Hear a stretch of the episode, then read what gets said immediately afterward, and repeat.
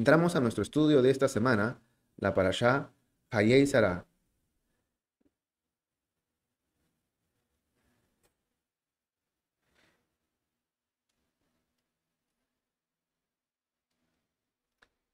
En este estudio vemos,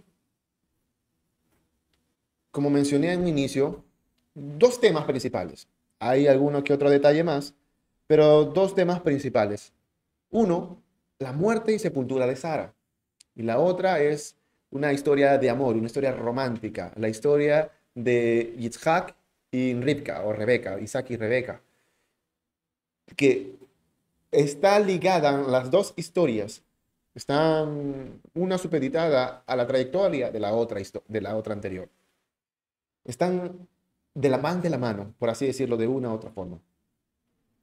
Pero en esta parte, lo que llama, me llamó mucho más la atención ahora es el énfasis que el Raja Kodesh pone en escribir muchas palabras, muchas frases, muchas acciones que pueden parecer repetitivas y redundantes, pero justo por un propósito en particular, el Raja Kodesh inspira a Moshe Rabenu a escribir esas porciones o esas palabras con tanta repetición, con tanta claridad, con tanto eh, precisión.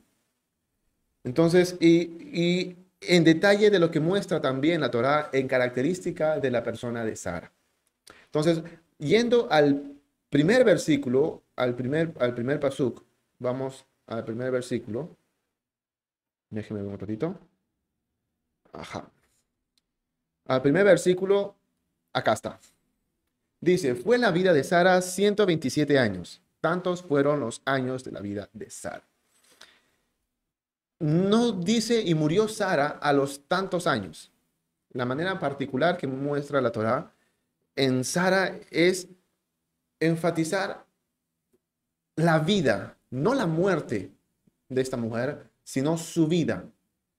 La vida de ella tuvo este periodo y tuvo estas etapas. Como en muchos otros pasajes, con muchos otros personajes, y murió en buena vejez, y murió a los tantos años, y etcétera, etcétera. Pero no hace de esa manera. Hace el énfasis de la vida.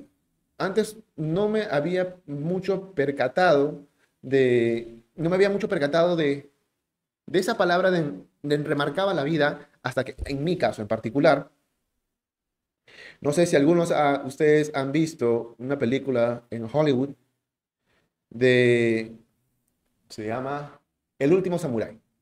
En El último samurái, lo que hayan visto, no es que les esté recomendando que la vean, eh, el protagonista, amigo de, del hombre honorable, del hombre maestro, del hombre del que todos respetaban los de su pueblo, era un samurái, el último que quedaba en ellos.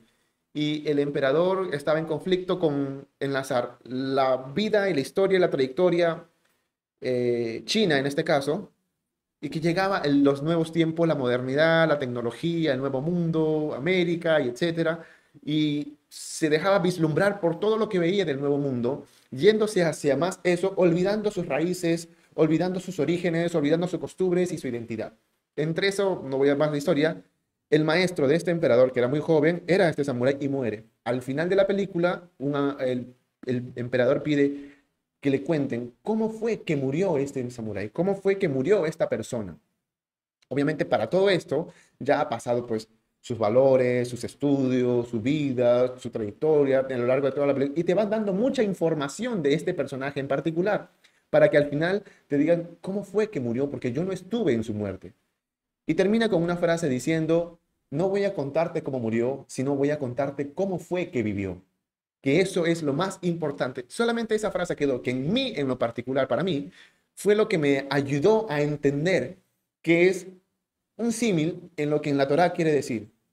Sara, aquí es su término de Sara, pero no está enfatizando el término de Sara, sino que está enfatizando toda la trayectoria de Sara, todo el estilo de vida de Sara, todos su, sus valores, su, transcurrir, su viaje por todo ese tiempo en vida que ella tuvo, es tan memorable que lo que vale la pena aprender, eh, que nos deja mensaje, que deja enseñanza, es su vida, no su muerte.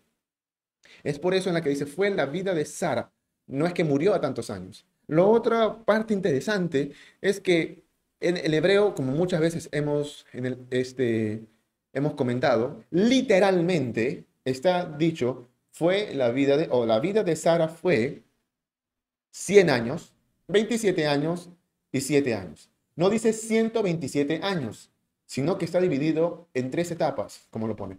No dice fue 100 eh, años más 27, no, no, dice fue 100 años, 27 años y 7, perdón, 100 años, 20 años y 7 años.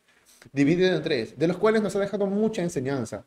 Enseñanzas que lo pueden ver también en otros videos que tenemos en estudio de año tras año, muchos han dicho, y de que nos deja de una manera quizás más conocida en esa etapa de 3, 100, 27 y 7, dando los 100 características de la sabiduría, la capacidad de, aprendizaje, de experiencia, de desarrollo, de vivir, y todo ese gaje de conocimiento queda acumulado en una mujer como si tuviese 100 años. Entonces, eh, y el de 20, el de 20, con lo que ya vimos su con su característica de isca, de mujer hermosa, la hermosura, eh, la, ¿cómo decir? El recato que tiene esa parte del flor de la vida, de, hermosura y, vitalidad y vigor intermedio de que, une ambas etapas de la etapa temprana con la tardía, que está en, la etapa plena, que en este caso vendría a ser una mujer de 20, y 7 con la inocencia, la sencillez, eh, la dos, eh, lo dócil, el, ánimo de, curiosidad de una niña de siete. Entonces, entre estas muchas otras enseñanzas en las que hemos ido llevando a lo largo de todos estos años, de la cual aprovecho la oportunidad para que puedan ver después de este video otros estudios que hemos tenido sobre la vida de, de Sara o esta misma para allá, este mismo estudio, Hayei Sara. En nuestro canal tenemos muchos otros eh, videos con esa enseñanza. Uno de los más conocidos es esta que acaba de mencionar, porque literalmente en la Torá dice la vida de Sara enfatizando no el pasado, no es como en el castellano que empieza con el fue, sino con el, la vida de Sara. La vida de Sara es lo primero que remarca.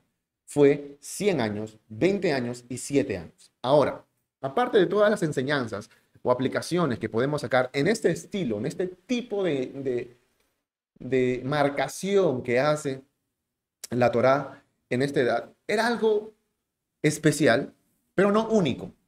Este tipo de, de mención de la edad, como se hace en Sara, se hace también en otros personajes en la Torá, que es solamente una característica para un personaje sumamente importante de la hegemonía, y no solamente en, fama o en impacto o en enseñanza, sino en, en eh, no en hegemonía de lo que implicaba en su época, sino del impacto que causa para futuras generaciones y enseñanzas a través de esta persona. Una de ellas es Sara. ¿Qué otros personajes podemos tener en la cual también es enumerado, es también eh, mencionada este tipo de fracción de su vida? Es, por ejemplo, Abraham. Abraham Avinu, nuestro padre Abraham. Él en el hebreo, cuando menciona su muerte, menciona también de esta manera, 167 años, si mal no me equivoco, más adelante que debe ser en la para allá siguiente, lo tenía aquí.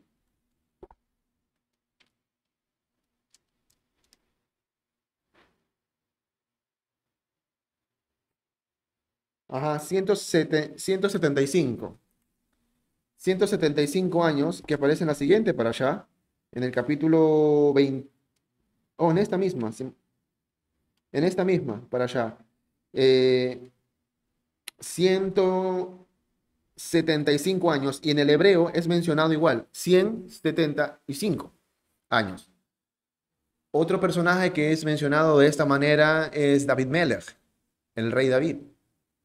No está, por ejemplo, en Noah o Noé, no está en Matusalén, eh, solamente son pocos los personajes que causa, a través de la Torah, lo remarca la importancia, hace énfasis en la importancia y en el impacto que causa a futuras generaciones. Por cierto, Sara es la única mujer en toda la Torá que es catalogada en su edad de la manera como estamos viendo ahora. O los demás personajes en la Torá mencionados en su sepelio o en, su, el transcurso de su vida es, son, son varones, pero la única mujer es Sara, 127 años. Entonces, ¿qué características puede ver la qué, características podemos ver en importancia de Sara eh, para que sea denominada a este punto? Eso vamos a ver en un momento. Pero continuemos con el texto. Ya vemos un poco el énfasis de ver que en la Torá nos remarca, primero, que algo que nos queda en impacto, algo que nos queda en enseñanza, no es la muerte de la, la matriarca, la primera matriarca, sino su vida. La vida de Sara fue. Y segundo, el énfasis que hace a lo que está mencionando, que lo importante es su vida de este personaje, lo hace a través de cómo interpreta o cómo enuncia su edad o la edad en cuando partió. 100 años, 20 años y 7 años. En el siguiente pasuk, pasuk número 2 o versículo número 2, recién menciona la muerte. Primero es, la vida de Sara fue tantos años. Y ahora, y murió Sara en Kiriat Arba, que es Hebrón. Otro punto remarcado en, esta en este capítulo en particular es las veces que redunda en mencionar que es Hebrón. En ese momento no se llamaba Hebrón. En este momento, cuando muere Sara, se llamaba Kiriat Arba. En el tiempo de Abraham, un tiempo después es Kiriat Arba. Muchos siglos después se llamó Hebrón. Pero hace énfasis Hebrón, Hebrón, Hebrón, Hebrón, para que todos sepan en qué lugar murió Sara. ¿Qué características? ¿Qué pasó ahí? ¿Dónde fue sepultado? Obviamente, eh, las circunstancias y la ubicación. Muy pocos personajes muestran con tanto detalle el lugar circunstancia de la muerte de, alguien y hace mucho énfasis en la muerte de Sara, una circunstancia muy importante que no se le menciona con tantos detalles, incluso a Abraham Avinu o a Abraham. Dice, y murió Sara en Kiriat Arba, que es Hebrón, en la tierra de Kenan o Canaán, y vino Abraham a hacer duelo por Sara y a llorar. En el hebreo, menciona, la palabra que menciona de hacer duelo hace énfasis a dos cosas. Primero, que es a lo quebrarse, o sea, jalarse de los pelos y jalarse de la ropa, que es una señal muy común que hasta ahora en Oriente se hace, eh, de, lamento, de señal de dolor o silicio, como era conocido anteriormente, de, por una aflicción en particular, muy común en las muertes. Uno es eso, y la otra que hace énfasis o alusión, la palabra que menciona en el hebreo, es que la lloró y dijo unas palabras. Por eso es que hasta el día de hoy, eh, en Israel o en, en, basado en el texto que tienen del hebreo, no se deja pasar mucho tiempo cuando hay el fallecimiento de una persona. Incluso hay un mitzvot, hay un mitzvot en la cual muere alguien, un familiar, y no puedes demorarte en enterrarlo, en hacer su, entierro de una vez, su sepelio. No hay tiempo para que, para que estén velándolo, no existe eso de que está la tumba ahí abierta para que vengan familiares a despedirse, eso no, no existe. El mitzvot, la mitzvah es muere y lo más pronto posible, dentro de tus capacidades, que tú lo puedas enterrar en honor al cuerpo de este fallecido, es enterrarlo lo más pronto posible. Es por eso que cuando murió Yeshua, por ejemplo, además que venía Shabbat, además que estaba colgado, no le iban a dejar que es el Señor, miren cómo está, que eh, la tumba se abierta para que puedan entrar algunos a despedirse. Eso no existía, eso ha sido agregado por costumbres de otros lugares que venimos arrastrando hoy en día. Eh, pero sí es común, es común hacer unas palabras, no oraciones en, señal del fallecido, sino unas palabras, como era, una mención en honor a su nombre, en honor a su memoria. Cosas que eso que sí hay hasta ahora en el día, hasta hoy en día en Israel, por ejemplo, fallece alguien y con la misma están enterrando y lo que hacen luego es una reunión en palabras en honor de la persona. No hay oraciones en honor a, los muertos o en su memoria. Algunos lo hacen y después esas, esas menciones eh, lo hacen algunos quincenas, perdón, mensuales, semestrales o algunos anuales. y máximo en una etapa de pues algunos cinco años o 10 años y después dejan de hacerlo, porque también no hay, no, evitan la manera de caer en, una pleitesía en que pueda una franja muy delgada a cruzar a idolatría, hacerle plegarias, cosas que no está permitido por la Torah, tampoco en el judaísmo. Entonces, con toda esta información adicional que vengo compartiendo, es lo que eh, se deduce de las palabras que en el hebreo solamente han sido traducidas al castellano hacer duelo, pero es que lloró, rompió sus vestiduras y dijo unas palabras en honor a Sara. Pero lo que sí hizo es inmediatamente vio la manera, dentro de todas sus posibilidades, para enterrarla. No había posibilidad, no había posibilidad de que, bueno, voy a hacer un viaje hasta, hasta hasta Ur de los Caldeos o hasta Harán, o voy a ver. No, no, vio la manera de que se enteró de esto, murió, y con la misma va a ver todo el tema posible para enterrar a Sara. Y la Torah aquí hace un énfasis. ¿Dónde murió? Kiriat Arba. ¿Qué es Kiriat Arba o dónde es Kiriat Arba? Hebrón. Primer énfasis. Siguiente pasuk. Y se levantó Abraham de delante de su muerta y habló a los hijos de Het diciendo, esto me pareció muy interesante.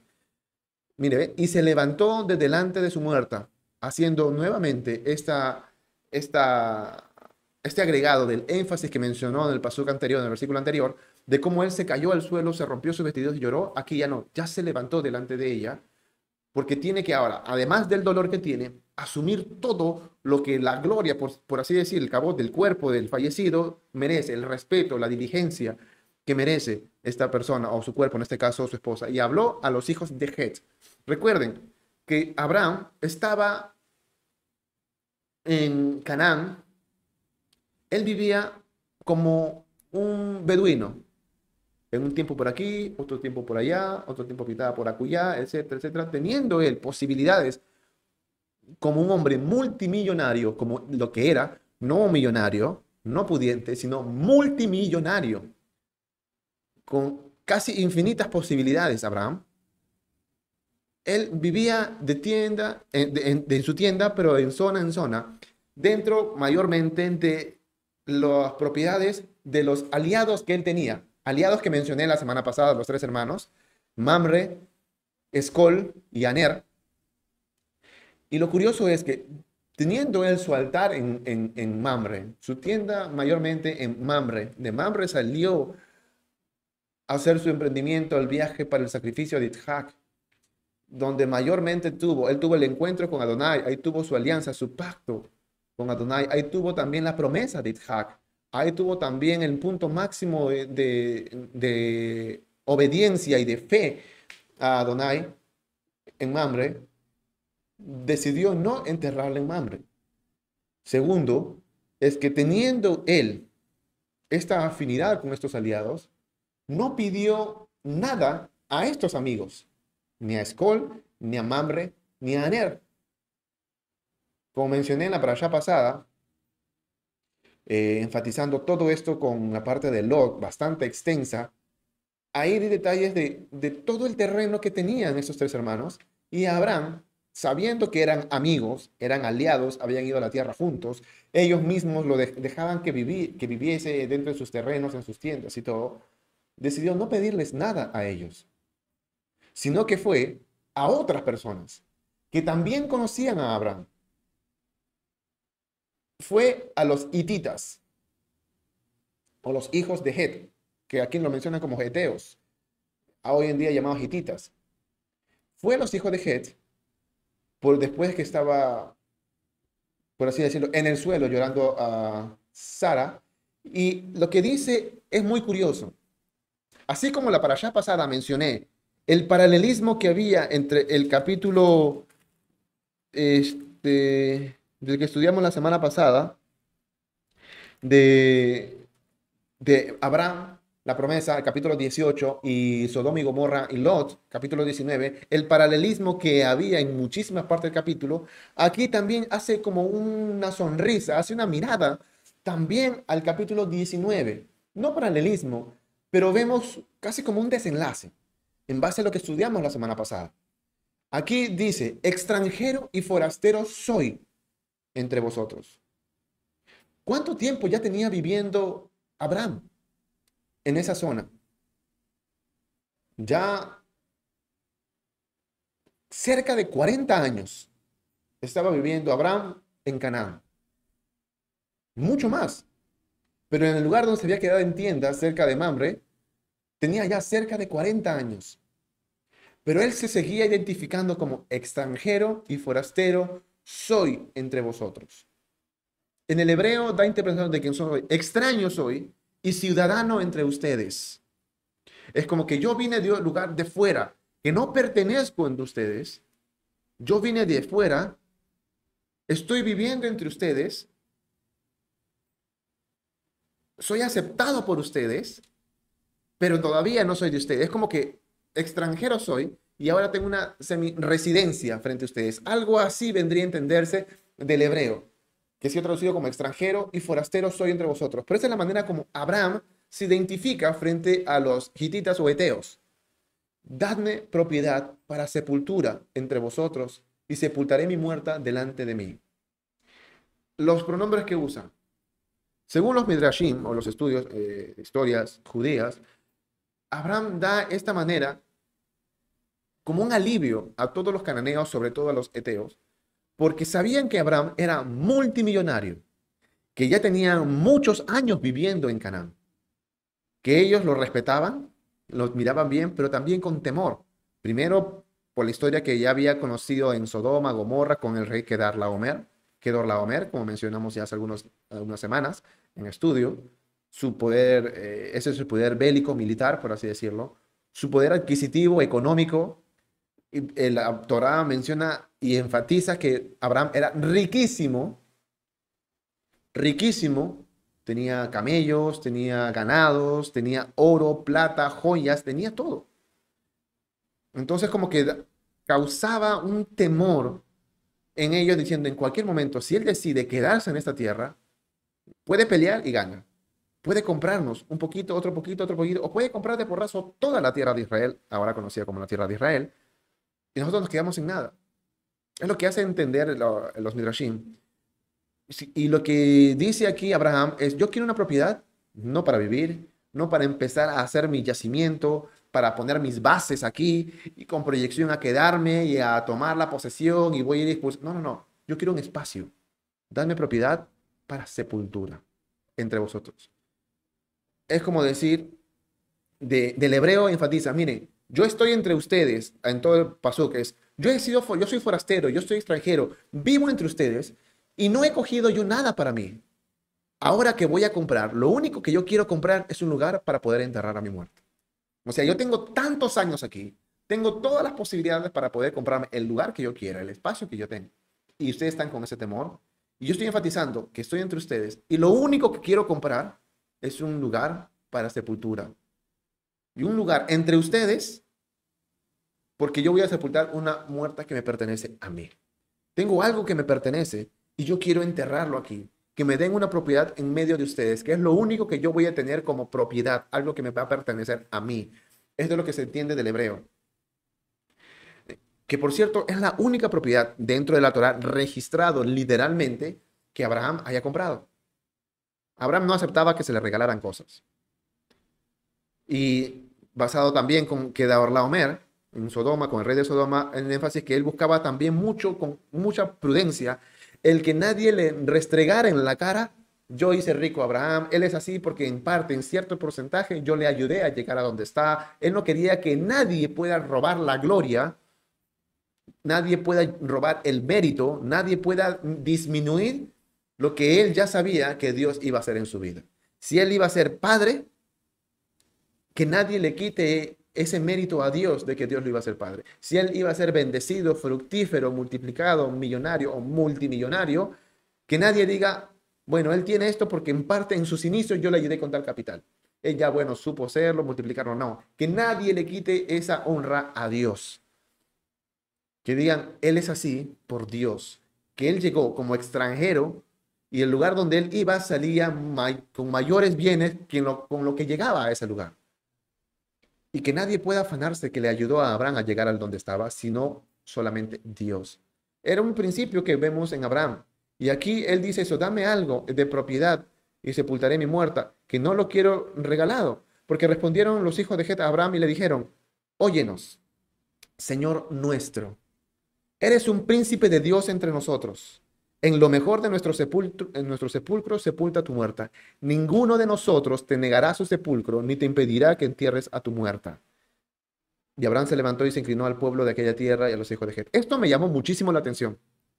¿Recuerdan el, el pasado que hubo conflictos en la transmisión, que, se, que lo, subí el domingo, que va a aparecer aquí luego de ya que ya sea, terminemos la transmisión, va a aparecer aquí la etiqueta del allá pasado bastante extenso en la que vimos ciertas características de la personalidad de Lot. Lot sentado a las puertas de la ciudad enfatizaba su carrera política, que quería ser un anciano, que él quería ser un príncipe o quería ser un juez dentro de la ciudad. Que cuando vinieron todos los de Sodoma a invadir su casa, él le dijo, no, hermanos míos, no hagan tal mal. Y, o sea, él, de una u otra manera, Lot quería estar involucrado en la ciudad, hacer su carrera política para tener ese, ese nivel remarcado eh, distintivo dentro de la ciudad. Y él trataba de hacerse como todos los demás, involucrarse, ponerse al llano. Yo soy como ustedes, yo soy del pueblo, yo soy sodomita, yo soy de lo que quieran ponerme. Pero el pueblo, ¿cómo reaccionó delante de Lot? Hasta para allá. Este extranjero viene con ánimos de grandeza y ya se quiere ser juez, todas esas cosas. ¿Recuerdan esa parte que estuvimos en, la, en el estudio pasado, habrá pasado?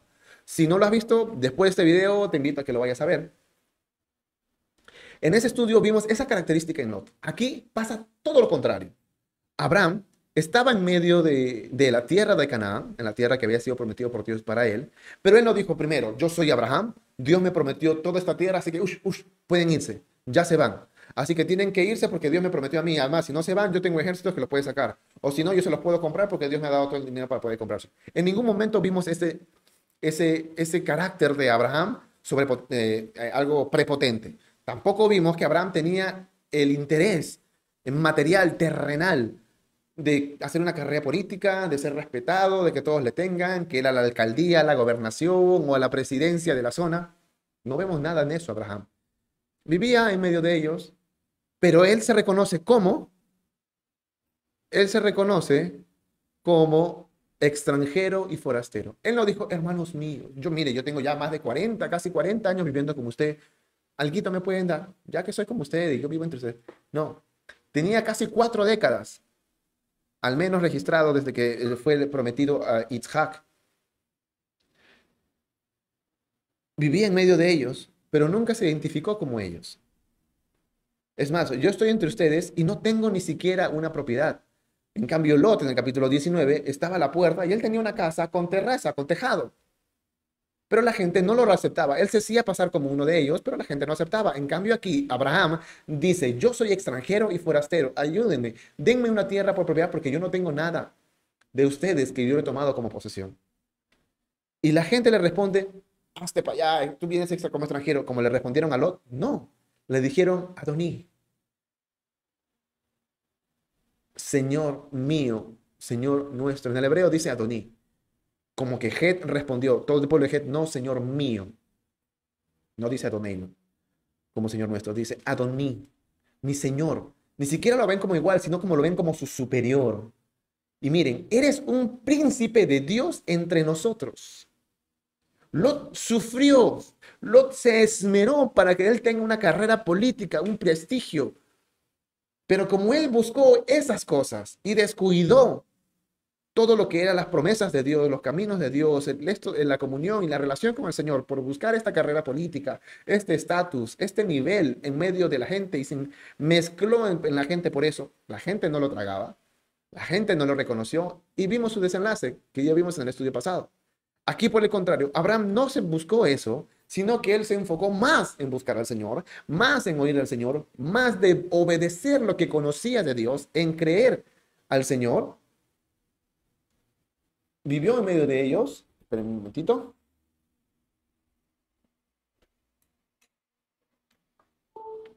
Disculpen la batería. Bueno, Abraham no, enfocó en, no se enfocó en querer destacar en medio de ellos él sabía que el Señor le había dado ese lugar, esa promesa, esa es, es, y él lo creyó. Pero el precio o la recompensa por estar mirando al Señor, obedeciendo al Señor, enseñando a los suyos del Señor y al servicio al Señor, el precio o recompensa de eso fue que los demás lo reconocieron, le dieron autoridad. Bueno, el Señor les dio autoridad a los ojos de los demás. Tampoco fue aceptado como igual, sino como superior. Lot tampoco fue aceptado como igual, sino como inferior, como algo despreciado. En este caso, como extranjero que no merece nada acá, como un extraño que se, que se, se hace o se cree que tiene derechos entre nosotros, así lo identifican a Lot. En cambio, Abraham se lo ven con que tiene todo el derecho de poder tomar la zona que él quiera. No, Señor nuestro, eres un príncipe de Dios. Eso es lo que dice la, eso es lo que dice la palabra. Mas buscad primeramente el reino de Dios. ¿Qué dice más? Ahí en los comentarios. Mas buscad primeramente el reino de Dios y su justicia. Y todas estas cosas os serán añadidas. Abraham no se enfocó en su carrera política. Abraham se enfocó en el Señor. Se enfocó en buscar primeramente en el Señor, en su justicia, en oírle y obedecerle y creerle. El Señor se encargó de engrandecerlo, de enriquecerlo, de volverlo famoso, de ponerle estatus, de ponerle jerarquía. Que así se complació el Señor en hacerlo en Abraham hacerlo diferente para bien a vista de todo Canaán.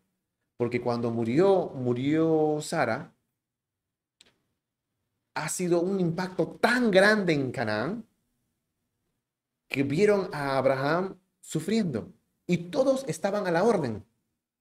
Que él fue donde Het eh, hacer este, esta petición de una propiedad y todos dicen, Señor, tú eres un príncipe de Dios.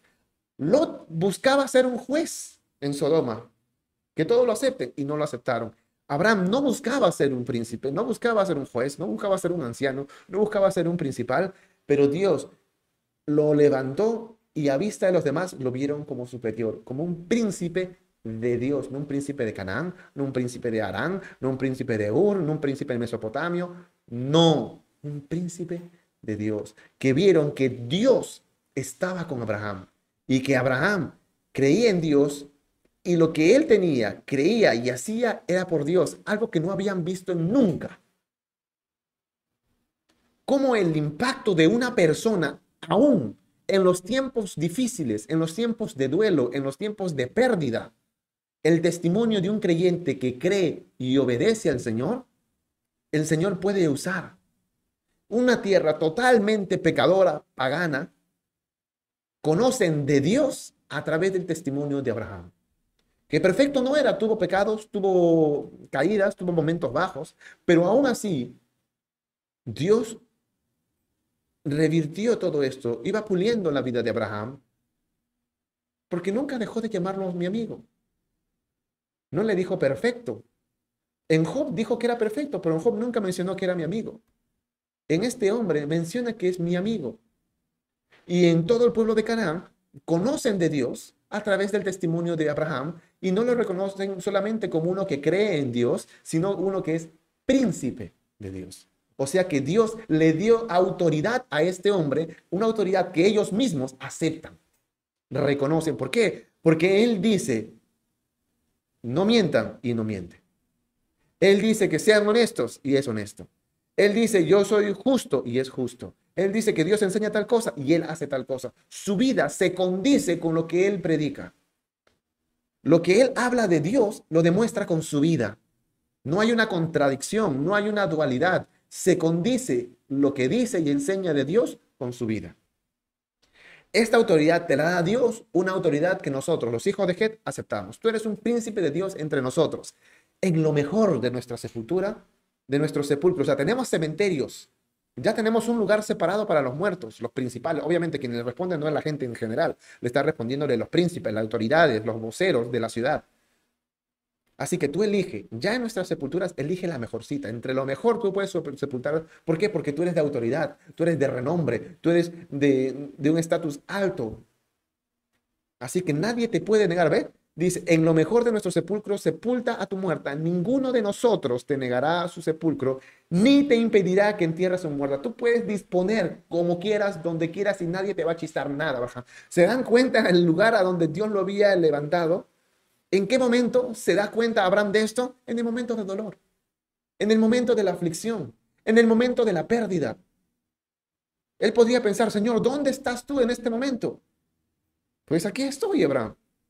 No me olvido, no soy inconsciente ni insensible de tu dolor, pero aún en medio de tu dolor te voy a demostrar que estoy presente, que todo lo que has hecho,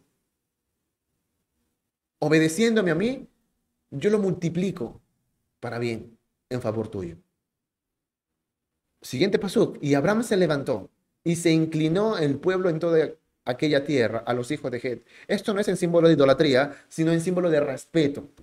Abraham, un hombre multimillonario, un hombre con gran poder bélico, poder adquisitivo, en fama, en prestigio, en poder, y ahora reconocido incluso por este pueblo como príncipe de Dios, se inclina mostrando humildad.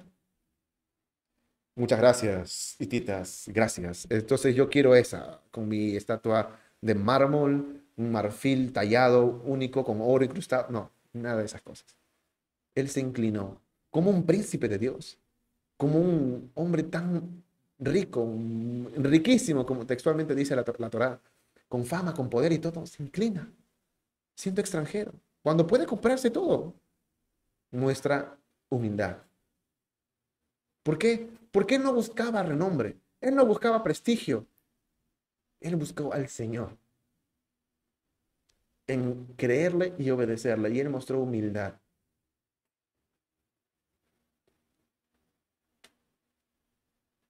Al altivo, dice el Señor, lo mira de lejos. Al humilde, Dios está cerca del humilde. Y este era muy humilde, por eso se llamó su amigo. Más del altivo lo mira de lejos el Señor. Aquí, bueno, muchas gracias, cititas. No, no hubo eso. Él mostraba su humildad. Siguiente paso. Y habló con ellos diciendo, si tenéis voluntad, muestra nuevamente esta imagen de siendo tan fuerte, tan poderoso, todavía le doy a ustedes la No lo quiero la fuerza. Tengo el poder para hacerlo o comprarlo, pero no lo hago. Yo lo pongo con ustedes. En el hebreo dicen en Neshama, que se puede interpretar con su voluntad o si, o si su alma le inclina a hacer eso. En hebreo usa para voluntad Neshama. Si su alma, si su voluntad les lleva desde sea a esto, de que yo sepulte mi muerta delante de mí, oídme e interceded por mí con Efrón, hijo de Soar. O sea, gracias, me han dado carta abierta a usar la mejor de las sepulturas. Pero muestra humildad. Dijo, si aún ustedes tienen esta voluntad, si su alma les inclina a esto, ayúdenme. Oídme interceder. O sea, no mostraba ninguna prepotencia. Si es su voluntad, ayúdenme a hablar con este hombre. Yo me quedé sorprendido al ver estos detalles en la lectura de esta vez y marcaba la característica de la persona de, este, de Abraham, de este hombre. Dice, interceded por mí con Efrón, hijo de Suar, para que me dé la cueva de Macpela, que tiene al extremo de su heredad, que por su justo precio me la dé para posesión de sepultura en medio de vosotros. Aquí lo que hace Abraham es algo increíblemente eh, respetuoso e inteligente. Como él habló a las autoridades y a todo el pueblo, dice oídos de todo el pueblo, él no dijo, yo llegué, ya soy, yo no hablo con, con, los porteros, yo hablo con el dueño de la casa. Él no dijo eso, a oídos de todo el pueblo. Se interpreta que estuvo hablando con los dirigentes, pero el pueblo estaba consciente, con conocimiento de esto. Mostrando ese respeto que tenía. No quería sobrepasar las autoridades locales. También, con todo lo que hemos visto, también mostraba su humildad, su sencillez. Y ahora, al hacerlo, dice, miren, hablen con tal persona. Otra característica de, Abraham Avinu es que él sabía lo que quería. Mostró humildad, mostró sencillez, pero tuvo un mensaje claro. Él no dijo, bueno, me dieron la carta abierta, quiero hablar con Soar, con, con Efrón, hijo de Soar, por favor. No sé, alguitos deben tener para mí, o un lugarcito por ahí, búsqueme, por favor, algo. No. Ya sé con quién hablar y ya sé en qué lugar. No es que mira, a ver, vamos a pasear por acá, a ver qué te parece, quizás por aquí hay un buen... No, no, no, no. No vengo con un segundo mensaje, no vengo con una estrategia, no vengo aquí como para querer decir, mira, este, me agarró por sorpresa o quizás recién lo he visto, me ha gustado. No, yo ya sé lo que quiero. Y eso que quiero es lo que digo. Fue sencillo, fue claro, fue directo. Quiero hablar con tal persona por, por tal lugar y enfatiza que tiene al extremo de su heredad. Eso es un, no sabía, que eso es una mención que se hace en la cual, mira, allá al final de lo que tiene, yo no voy a, yo no es que yo quiero en la mitad de su propiedad para no dividirle a él algo que le pueda causar molestia, algo que le pueda dar dolor de cabeza, algo que está en lo mejor de su puerta, de, su propiedad, o que está a la mitad, o que está cerca del camino, o que está por las puertas de la ciudad. No, no, no. Al extremo quiere decir, obviamente está dentro de su propiedad, pero es algo que no le va a significar a él nada. Algo que no le va a molestar a él algo que no le va a dividir, que no le va a traer problemas, algo que muy bien puede prescindir de eso y mi cuenta se puede dar. Mostrando como que no le quiero fastidiar. Eso es lo que quiero. Ese lugar, esa zona de esa persona. Que por su justo precio me la dé. Si bien ya sabemos el poder adquisitivo que tenía y él podía comprarlo, algo que me pareció, porque Abraham también era mercader, nunca regateó. No sé qué clase de comerciante habrá sido, me imagino uno muy bueno para llegar a tener lo que tuvo, además de la que el Señor le bendijo, pero no regateó. Y diciéndonos dos cosas, a mi entender. Primero, mencionó que por su justo precio me la dé. ¿Cuánto cuesta? Yo te lo voy a pagar. No es que tanto, mira, me falta tanto, podemos quedar en esto un poquito menos. Ah, si lo tienes al extremo, no vale mucho, no, este está lejos, mira las condiciones. No, no uso eso. Porque no quería que nada, ni en eso, la gente diga que no, bueno, él aprovechó este momento de, se aprovechó del dolor que tenía, esta sensibilidad que tenía y aprovechó que le pongan un precio a, a él y aprovechó las circunstancias, por así decirlo. No, no hubo eso. Tampoco es que quiso minimizar lo que para él significaba Sara. Yo quiero ese lugar para mi esposa. Yo lo voy a pagar lo que cueste. Tanto, ok, lo pago. No es que mira esto, que lo otro, aquello, dame un poquito menos, ya no me alcanza o te lo pago en partes. No. no. ¿Por qué? Porque eso es para Sara. Y Sara me vale eso. Yo no voy a estar regateando, no le voy a poner en un lugar que descanse la mujer que yo amo, mi amiga, mi confidente, mi cómplice, algo que yo estoy regateando, algo que yo le minimizo el valor porque yo le doy, aún no estando ya conmigo en vida, el valor a mi esposa. ¿Se dan cuenta el mensaje que nos enseña este hombre? Que por su justo precio me la dé para posesión de sepultura en medio de vosotros. Hace énfasis nuevamente. Es para este motivo. No es que yo voy con un, también con un engaño, como un caballo de Troya, que yo lo compro para tumba, pero luego voy a hacer mi casa, voy haciendo mis cosas, estoy y voy agarrando posesiones. No, yo lo quiero comprar para sepultura en medio de vosotros. Este From dice, estaba entre los hijos de Het. O sea, cuando él hizo esta petición, se inclinó y habló, ayúdeme a hablar con este hombre, él estaba entre los hijos de Het, indicando así que cuando él hablaba esto y el pueblo respondía, Abraham hablaba con los principales de la ciudad, los principales le respondían, él pregunta por Het y Efrom estaba ahí indicando que él también era un principal. Era un príncipe, él, era una, de una cierta manera una autoridad en medio de la ciudad. Este Efrón estaba en y respondió Efrón Eteo Abraham, y aquí vemos un doble discurso de este hombre. Primero, este, eh, este estaba ahí y dice, en presencia de los hijos de Het. Respondió Efrón a Abraham en presencia de los hijos de Het, de todos los que entraban por la puerta de la ciudad, diciendo, el Ruach Kodesh hace énfasis de todo esto, no por gusto. Primero hace énfasis en dónde estaba, quién era, quién oyó, todos los hijos de Het. ¿Dónde estaba? Por las puertas de la ciudad como ya mencionamos y expliqué la allá pasada con Lot, qué significaba estar en las puertas de la ciudad. Las transacciones, las compras, las ventas, los acuerdos, todo, lo más importante tenía que ser aceptado, sellado, así como un, un SUNAR, un registro público aceptado por todos, eran las puertas de la ciudad. Y además los mercaderes, los que pasaban por ahí de otros lugares que no eran de la ciudad, conocían y veían. Ponte que pasaba alguien pues de Arabia y veía, mira, yo vi la compra de tal cosa, yo vi tal transacción, y cuando iban a esos lugares corría la noticia. Y decían, oye, tal cosa, sí, yo vi que se compró, se hizo la transacción o tal cosa, y se llevaban las noticias. Por eso que muchos lugares ya sabían de propiedades que eran cambiadas de dueño, porque los mercaderes o la gente que transitaba por ahí corría la voz de los acuerdos que veían en la puerta de la ciudad.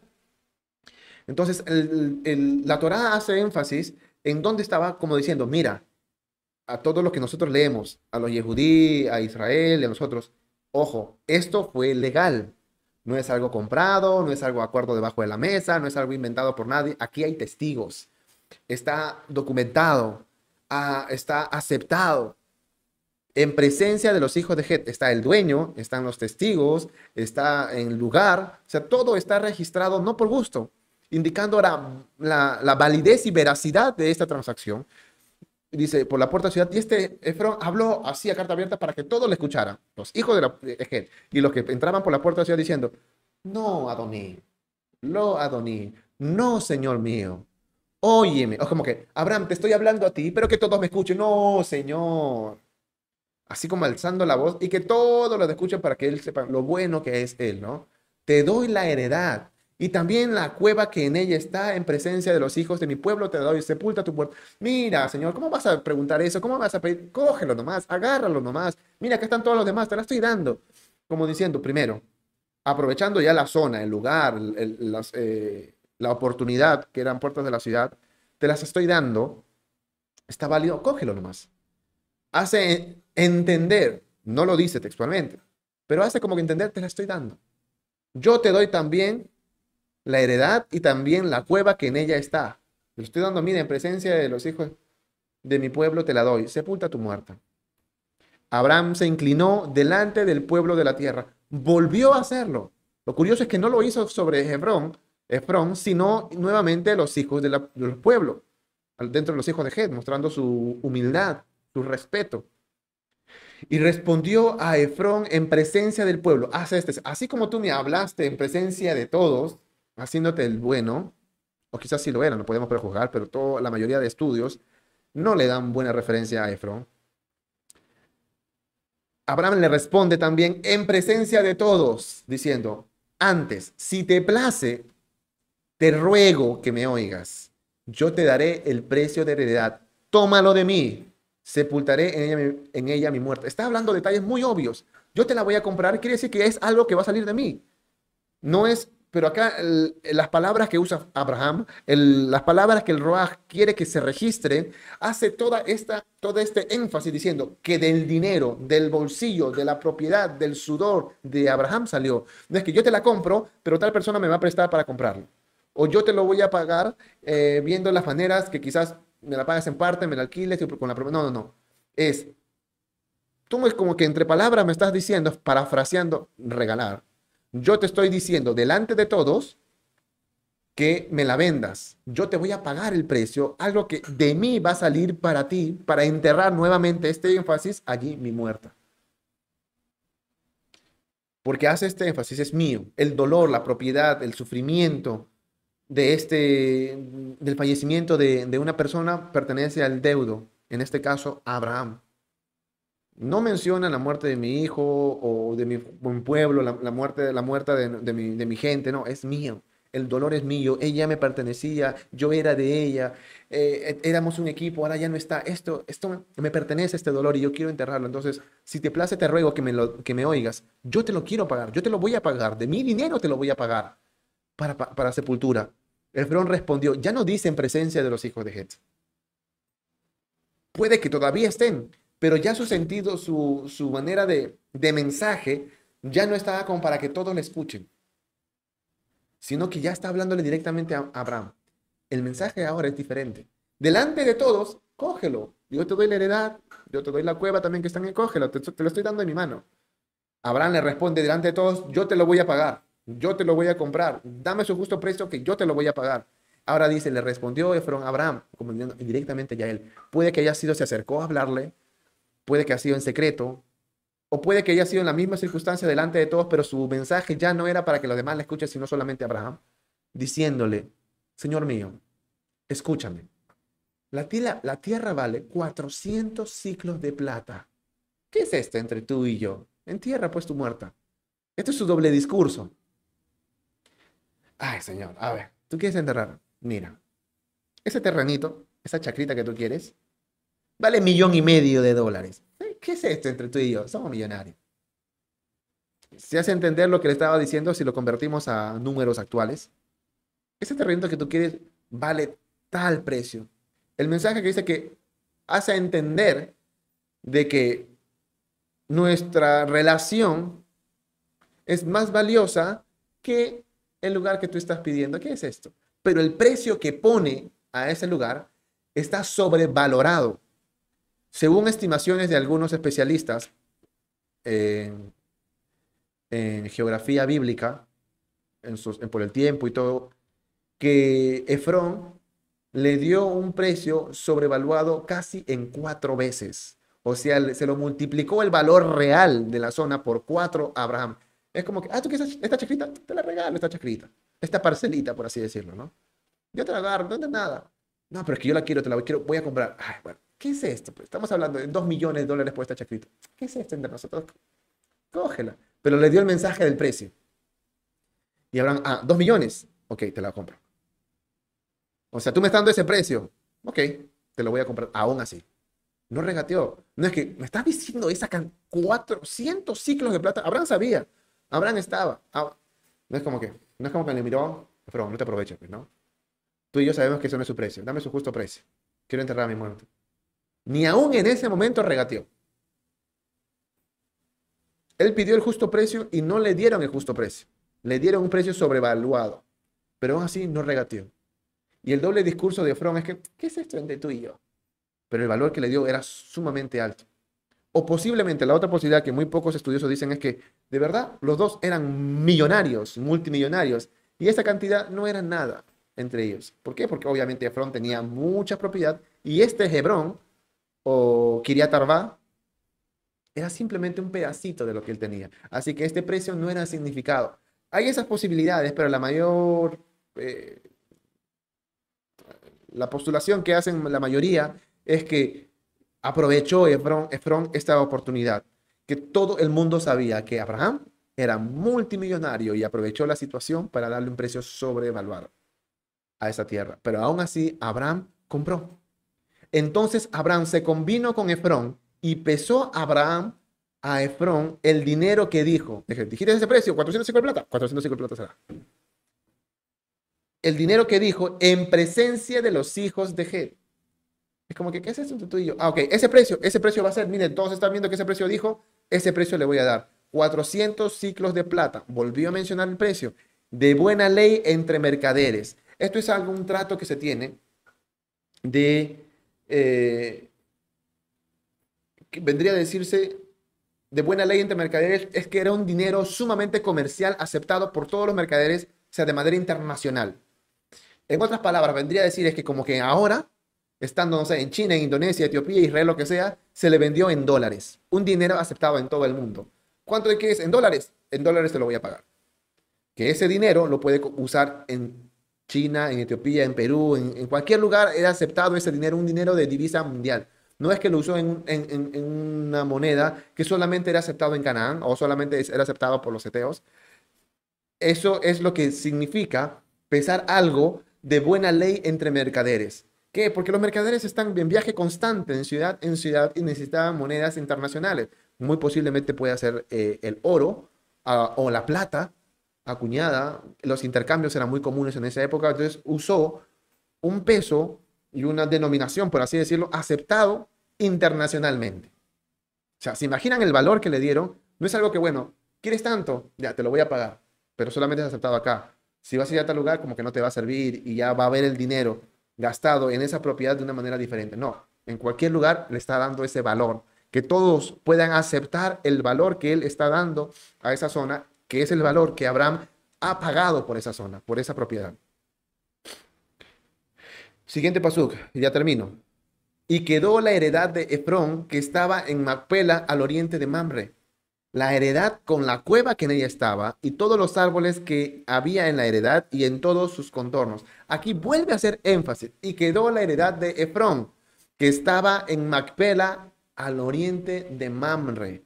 Entonces aquí, Abraham habitaba en el encinar de Mamre, murió en Kiriat Arba, compró la tierra de Macpela, que estaba al oriente, estaba cercano a donde él vivía. Ahora está de una manera extendiendo el lugar de donde él habitaba, teniendo su muerta cerca.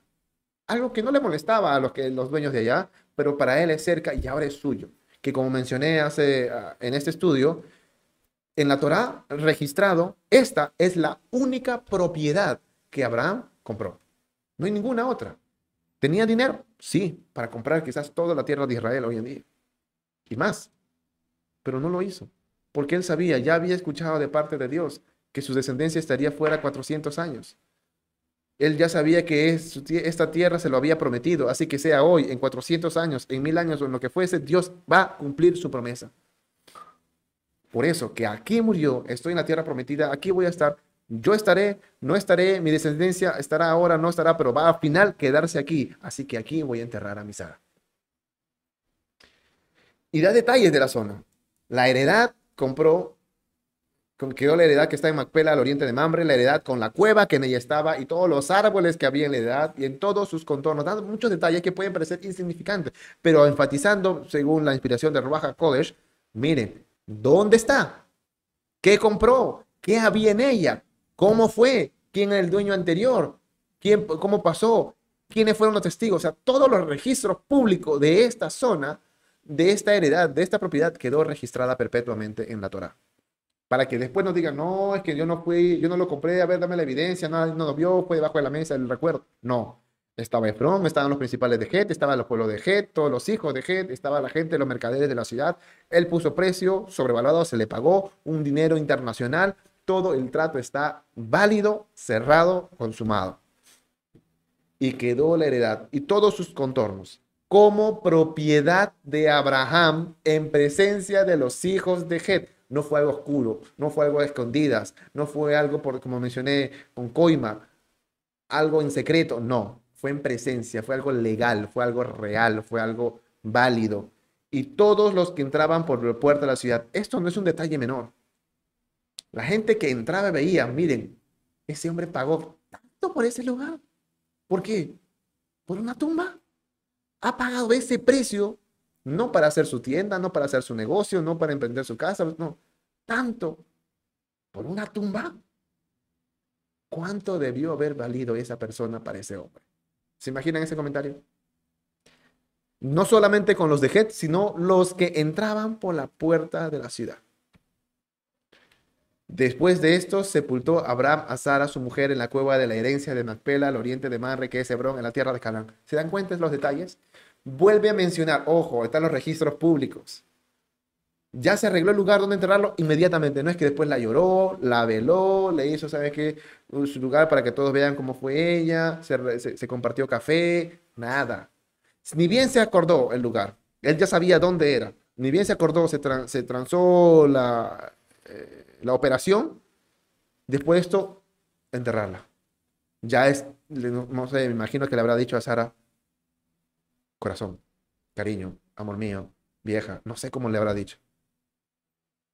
Ya estás descansando, ya estás en casa.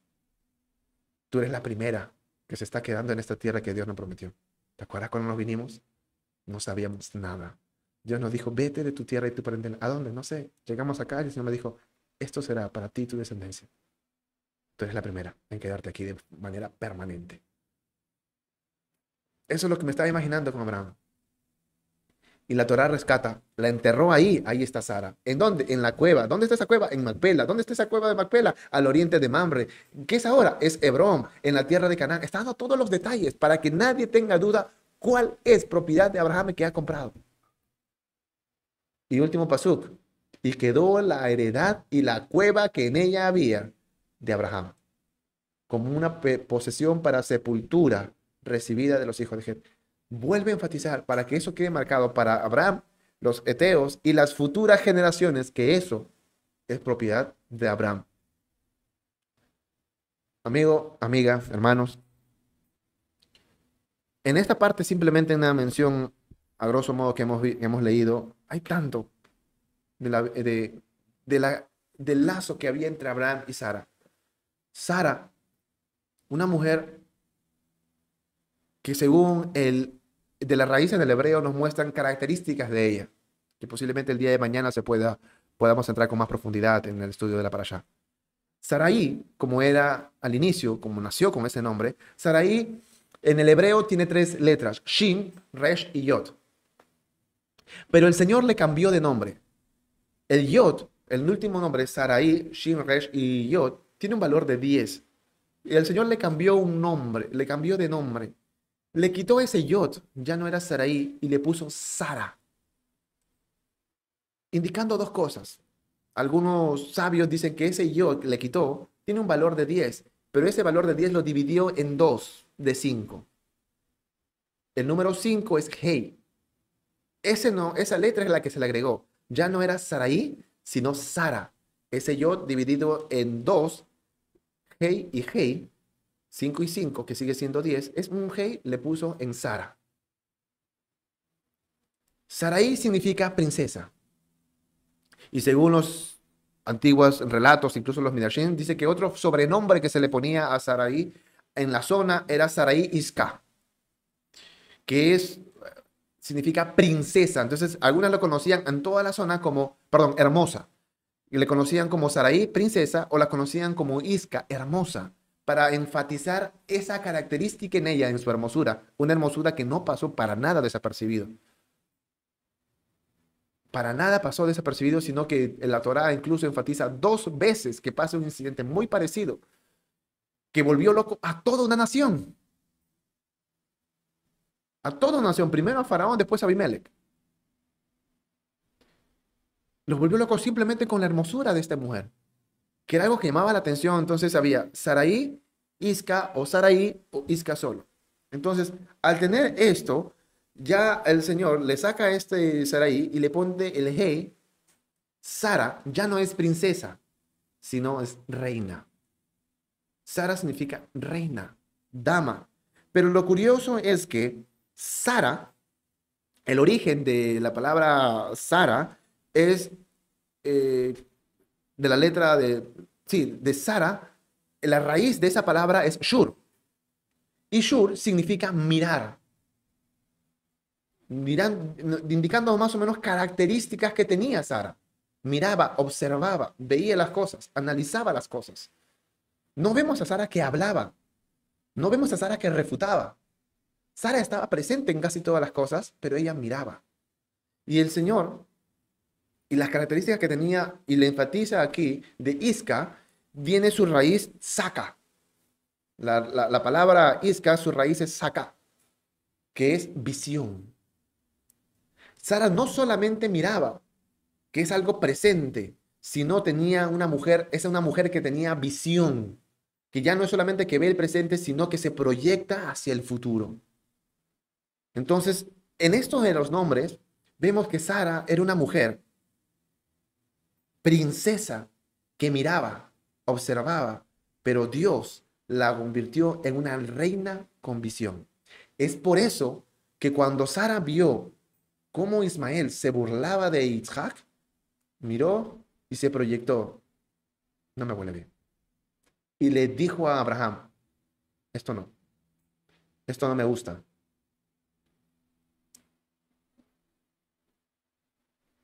Esto no me gusta, perdón, me confundí. Esto no me huele bien, sácala. No la quiero con mi hijo. Y Abraham como hombre, no, pero mujer, no la quiero con mi hijo. Pero ¿cómo vas a decir esto? Te estás volviendo loca. No sé qué le habrá dicho Abraham. Pero como Sara tenía esta característica, porque había demostrado con su vida la sumisión, no en el mal sentido como ahora se le ve, sino en el sentido de respeto que le daba la honra a su esposo, la obediencia, que ella no denigraba a su esposo, no le decía delante de la gente, eres un sinvergüenza, ahora es un mentiroso, mira cómo estás diciendo, ¿cómo vas a decir tal cosa? No, mujer, hagamos tal cosa. Miraba, ok, vamos. Hacía, Abraham hacía sus cosas buenas y hacía sus cosas malas, y no vemos a Sara que refutaba observaba, estaba apoyando, apoyaba a su esposo en todo. Le daba la honra en todo. No lo minimizaba, no eh, le criticaba a las amigas los viernes a las 5 de la tarde en la reunión de amigas de té, es una reunión de té, los cinco, no, no, no, no hacía eso. Y no hablaba mal del esposo. No estaba rajando, no estaba diciendo, ah, este hombre es un sinvergüenza, es un mentiroso, es un viejo, es un infiel, mira, nada.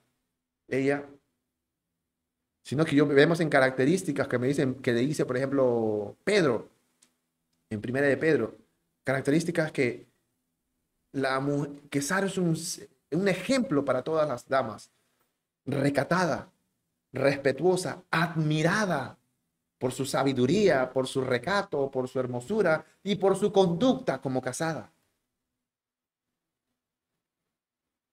Algunas características nos demuestran que no tenía el mismo nivel de fe que Abraham.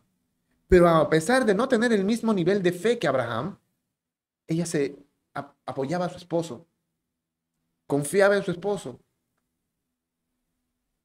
se sujetaba a su esposo. Pero cuando ya tuvo la promesa y Dios le cambió el nombre, la convirtió en una reina con visión, vio cosas y le dijo, mm, no, Abraham, eso no me gusta. Y él dijo, no, Señor, pero mujer, ¿cómo tal? Y el Señor le dijo, en capítulo 21, versículo 12, aquí el Señor tanto, el, 21, 21, versículo 12, voy a colocarlo acá. 21, versículo 12. Entonces dijo Dios, Elohim, a Abraham, no te parezca grave a causa del muchacho y de tu sierva. En todo lo que te dijere Sara, ya no es Saraí, porque muy poco antes fue el cambio de nombre. En todo lo que te dijere Sara, oye su voz. Porque aquí ya está hablando Sara. Antes simplemente Sara era una princesa hermosa que observaba. Pero ahora que es Sara, ya no es Saraí, Iscan y Saraí, sino que ahora es Sara, es una, una reina con visión. Ella sabe que este detalle no va a traer buen resultado. Te está dando un comentario que cuando ella va a hablar es porque ya vio las consecuencias en el futuro. Y por eso es que Dios la respalda a esta mujer. En todo lo que ella te dijere, oye su voz, porque en Isaac te será llamada descendencia. Esta mujer, cómplice de Abraham, amiga de Abraham, esposa, no sale la época de su nacimiento, sino cuando apareció Abraham, Abraham ya estaba con Sara. Y como mencioné el nombre, el Señor le sacó el, yo del Saraí y la, la, partió en dos, cinco, cinco, hey, que vale cinco, le puso Sara. El, el otro hey se lo colocó en Abraham. Ya no era Abraham, sino Abraham. Es como que parte de Sara también está en Abraham. Que cuando sufrió, murió Sara, parte de Abraham también. Que Sara y Abraham estaban ligados y Abraham se sentía que tenía parte de Sara dentro de su característica. Que era Hey Hey, el nombre de Adonai. Yod Hey Vav Hey.